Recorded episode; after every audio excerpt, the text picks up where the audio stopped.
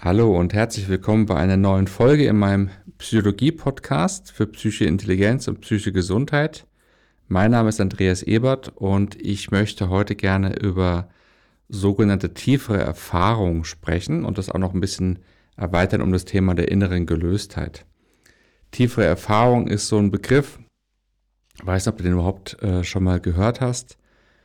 Das klingt so ein bisschen mystisch und ist es vielleicht auch wenn man so die Wahrnehmungsebenen so in so vier Bereiche unterteilt und so die obere Ebene ist so das Denken, wenn man das mal so einordnen würde, dann käme da unten drunter so die Wahrnehmung des Körpers, Körperwahrnehmung,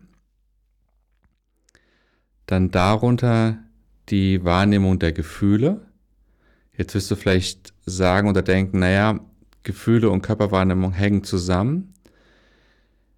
Auf der einen Seite ja, also die hängen schon zusammen, aber Gefühle kann man auf jeden Fall als eigenständige Wahrnehmung einteilen und Körperwahrnehmung als eine andere Wahrnehmung. Aber es ist natürlich so, dass Gefühle auch Körperwahrnehmung erzeugen, auch in der Regel erzeugen. Zum Beispiel der Atem, die Atemfrequenz kann sich verändern, wenn Gefühle auftauchen. Aber trotzdem kann man es als eigene Wahrnehmungsebene bezeichnen.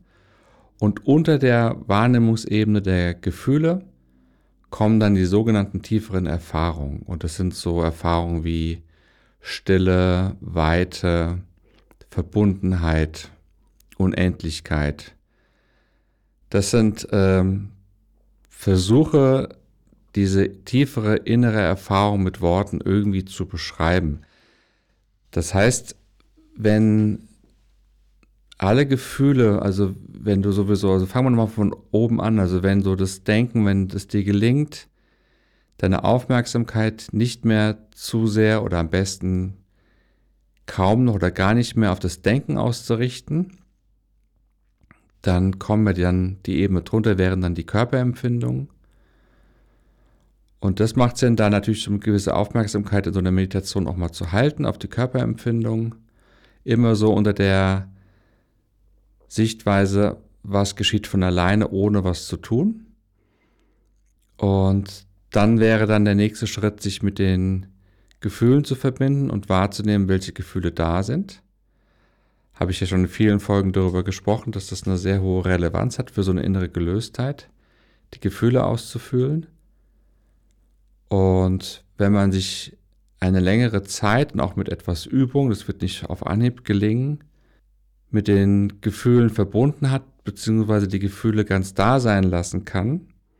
In der verletzten Folge hatte ich über den Atem gesprochen. Das ist ganz wichtig dabei als Unterstützung, dass der Atem gelöst sein kann, dass der also von alleine geschieht und sehr frei ist. Dann sind die Gefühle irgendwann so weit ausgefüllt, dass Ruhe und Stille und Weite wahrnehmbar sein kann.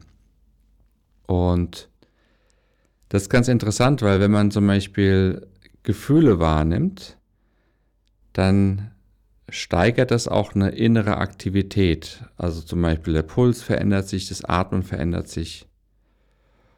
Und diese inneren Erfahrungen, wenn die wahrgenommen werden, dann senkt es die Aktivität. Das heißt, der Atem wird extrem langsam, also vom Ausatmen wird lange und das Einatmen wird kurz und es ist sehr, sehr runtergefahren, das System. Also Denken findet gar nicht mehr statt oder nur ganz, ganz kurzweilig. Und der ganze Organismus ist extrem runtergefahren, aber die eigentliche oder die eigene innere Wahrnehmung hat eine Art von Aktivität, ohne dass Bilder erscheinen. Kann man mit Worten schwer beschreiben, aber es ist auf jeden Fall so, dass es nichts mit Einschlafen zu tun hat. Ganz im Gegenteil. Also da ist eine, auf einer gewissen Ebene ist etwas da, was man wahrnimmt und was einen so auch quasi ein Stück weit beschäftigt. Man kann es jetzt das reine Bewusstsein nennen. So dass man jetzt nicht angehalten ist, irgendwie wegzutriften und einzuschlafen. Also man ist dann sehr bewusst und sehr wach innerhalb dieser Wahrnehmung, dieser Stille und Weite und Unendlichkeit.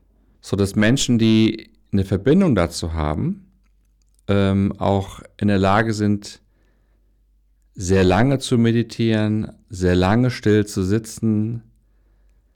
Auch zum Beispiel, wenn man irgendwie im ganz normalen, realen Leben irgendwo warten muss, dass man einfach dort bleiben kann, ohne dass es unangenehm wird.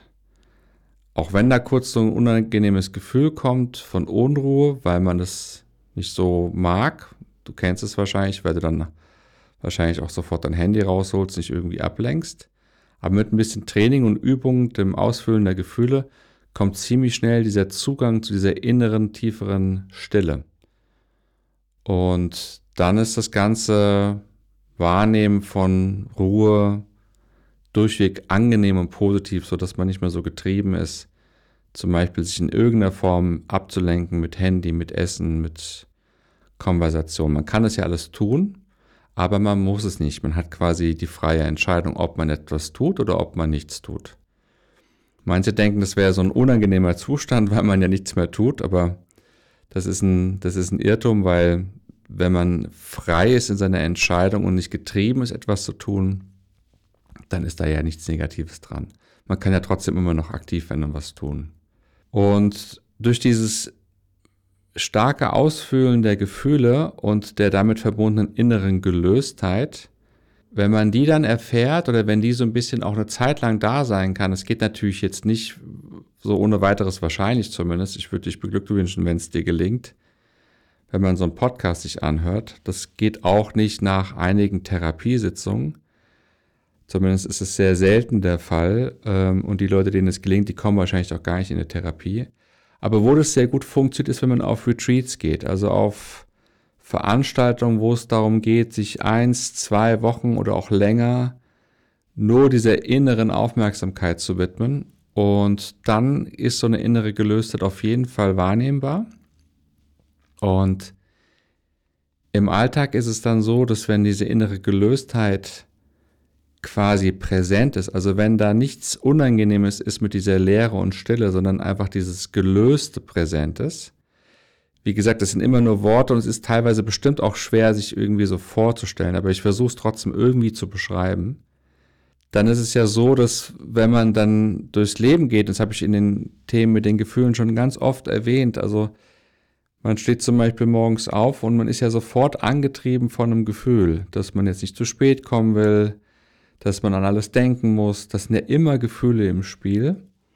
Und das ist auch okay, das ist auch richtig so. Deswegen sind wir Menschen, wir sind dann getrieben von Gefühlen. Aber wenn man innerlich gelöst ist, dann hat es so ein, ja, dann hat es so einen Beigeschmack von Freiheit. Und auch ein Stück weit von Freude, weil man nicht mehr so, es ist kein Druck mehr da. Man macht die Dinge, die getan werden müssen, aber ohne das Gefühl von Druck oder Unangenehmem oder irgendwie Schmerz, sondern einfach nur, weil es ansteht und aus einer ganz neuen Erfahrung der Leichtigkeit. Also wenn die Gefühle alle ausgefüllt sind und diese innere Gelöstheit sich einstellt, das ist, ja, man kann es schon so sagen, es klingt vielleicht ein bisschen übertrieben für den einen oder anderen, aber es hat sowas Paradiesisches. Also ich finde auf jeden Fall, dass es etwas ist, was man sich mal so vergegenwärtigen kann. Und wenn dich das interessiert und irgendwie so ein bisschen huckt, dass das vielleicht ein Thema ist, an was du so als dein Ziel setzt, innerlich gelöst zu sein. Die Folge war jetzt ein bisschen kürzer als sonst und ein bisschen knapper, weil man dazu gar nicht so viel sagen kann. Zumindest ist es meine Meinung. Ich hoffe, es war nicht zu verwirrend und nicht zu seltsam für dich. In den nächsten Folgen wird es wieder ein bisschen bodenständiger und ich möchte dann auch mehr und mehr so in das Therapeutische reingehen. Also es wird eine Folge geben, wie funktioniert eigentlich Therapie, was ist notwendig, damit sowas gut funktioniert, was sind so die einzelnen Phasen, durch die so eine Therapie auch gehen kann.